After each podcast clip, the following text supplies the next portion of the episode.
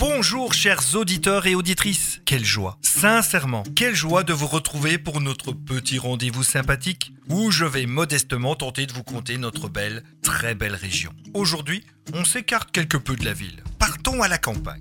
Nous remontons le chemin de la Sambre vers la France à 11 km au sud-ouest de Charleroi précisément, en direction de Toin, et de ses superbes jardins suspendus. Hmm, si je vous parle de Moine, d'une vallée superbe entourée de collines, bingo les amis, nous sommes ce jour à l'abbaye d'Aulne. Tout commence véritablement en 654. Ah ouais, c'est loin 654. Avec un brigand notoire de la région nommé Landelin, alias Morosus. Landelin se convertit donc au christianisme pour se faire pardonner de ses péchés et devient un ermite.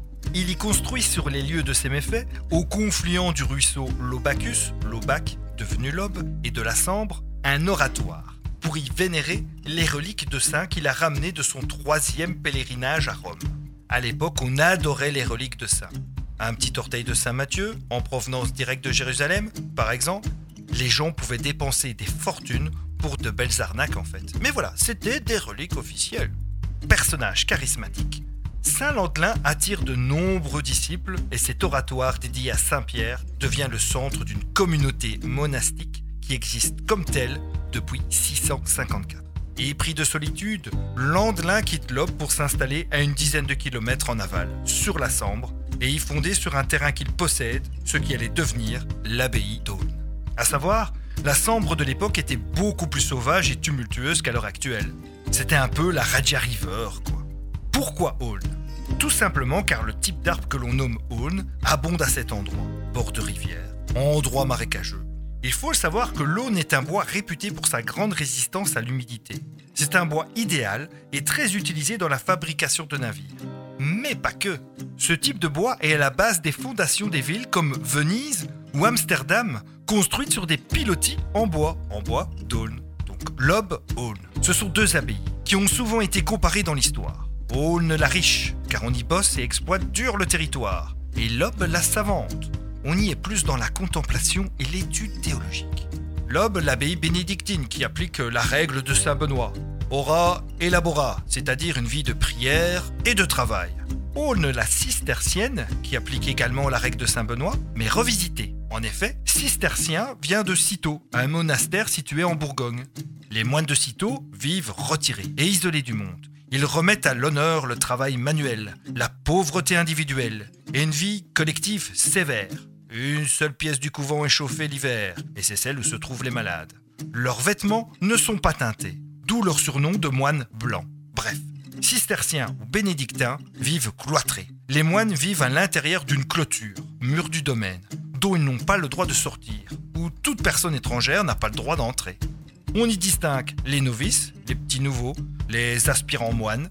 Les moines professes, ils ont fait les trois vœux pauvreté, obéissance et chasteté. Les moines de cœur, spécialisés dans l'office divin. Et les converses, pas les chaussures. En fait, ce sont les plus nombreux. Ce sont des hommes entrés tard dans la vie religieuse ou alors des jeunes hommes derniers d'une famille nombreuse et sans héritage. Ils s'engagent à rester leur vie durant au couvent. Ils travaillent la terre et bénéficient de la richesse spirituelle créée par les moines. Eux, les converses, ce ne sont pas des moines. Ils ne sont pas torturés et ils ont le droit de porter la barbe. Ce sont eux qui l'exploitent, les terres situées en dehors du domaine abbatial. C'est donc une main-d'œuvre pas chère, travailleuse et dévouée. C'était malin les moines. Je vous ai parlé d'aulne et d'eau. Chose que j'ai apprise lors d'une visite de l'abbaye, c'est que l'eau est à la base de la construction des abbayes de l'époque. À l'abbaye d'Aulne, le travail souterrain réalisé de pierre et de briques est époustouflant et prouve le génie de ses maîtres bâtisseurs. L'abbaye comporte un réseau important de souterrains et de caves maçonnées, situées sous les ruines. Il en reste des vestiges, mais ne peuvent pas être visités. Seule une poignée de spéléologues expérimentés peuvent s'y rendre. Canalisation, réseau hydraulique, relié à la ferme abbatiale, eau propre, eau usée. Oui, les moines cisterciens maîtrisaient la gestion des eaux des réseaux hydrauliques. Un vivier. Qu'est-ce que c'est un vivier? Eh bien, c'est un étang, plan d'eau utilisé pour l'élevage du poisson. Alors à Aulne, en bord de Sambre, on retenait une partie de la Sambre par un système de barrage. On peut encore aujourd'hui observer les vestiges de ces viviers. Ils sont toujours là. On mangeait très peu de viande à l'abbaye.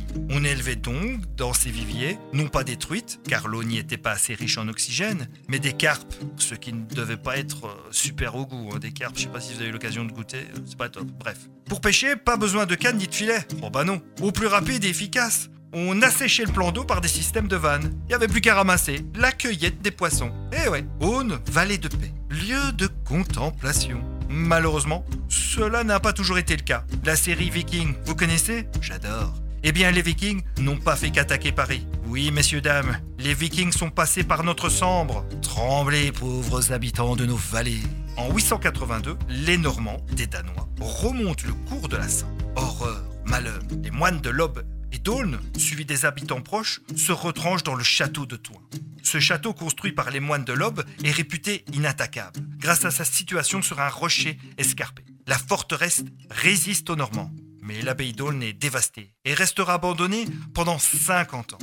En 955, des cavaliers nomades venant de Hongrie déferlent sur la région. Et une fois de plus, les moines d'Aulne et de l'Aube et les habitants du voisinage cherchent refuge au château de Toin, occupé depuis peu par Régnier III, comte de Hainaut, qui leur refuse l'accès. Oh bah sympa. Les moines se réfugient alors dans l'église supérieure, l'église Saint-Ursemer actuelle, fortifiée dans l'urgence et qui résiste aux milliers de Hongrois. En fait, une pluie torrentielle et providentielle s'abat sur les assaillants, qui, croyant à un prodige, lèvent le siège. Bye bye les Hongrois, circulez, y a plus rien à piller. Bon à savoir. La collégiale Saint-Ursemer de l'Aube, édifiée de 819 à 823, est la plus vieille église de Belgique. Je vous invite donc à la découvrir. C'est un voyage dans l'histoire. Elle n'est pas à Bruges, Bruxelles ou Liège, non. Cela se passe près de chez nous. En 1794, les révolutionnaires français pillent l'abbaye, la détruisent et l'incendient. La totale. L'abbaye est démantelée et revendue au détail. Les pierres serviront notamment à la réalisation du tunnel de Landly et à la canalisation de la Sambre. Les ruines et vestiges des bâtiments sont aujourd'hui classés au patrimoine majeur de Wallonie. Patrimoine majeur peut-être, mais pauvre. Si on pouvait trouver un petit trésor dans les souterrains de l'abbaye d'Aulne pour conserver ces vestiges, cela ne ferait pas de mal. En attendant, je vous invite à visiter les vestiges de l'abbaye et d'y déguster une bière Ada, bière de l'abbaye d'Aulne. Une dernière pour terminer. L'ancien tabernacle, meuble où on range les hosties de l'abbaye d'Aulne de 1603, est toujours visible aujourd'hui en l'église Saint-Christophe de Charleroi, place Vauban, Charleroi. On y revient toujours. Et donc dans 15 jours, direction place verte et place de la Digue. Je vous embrasse et soyons fiers de notre fantastique et historique région. À bientôt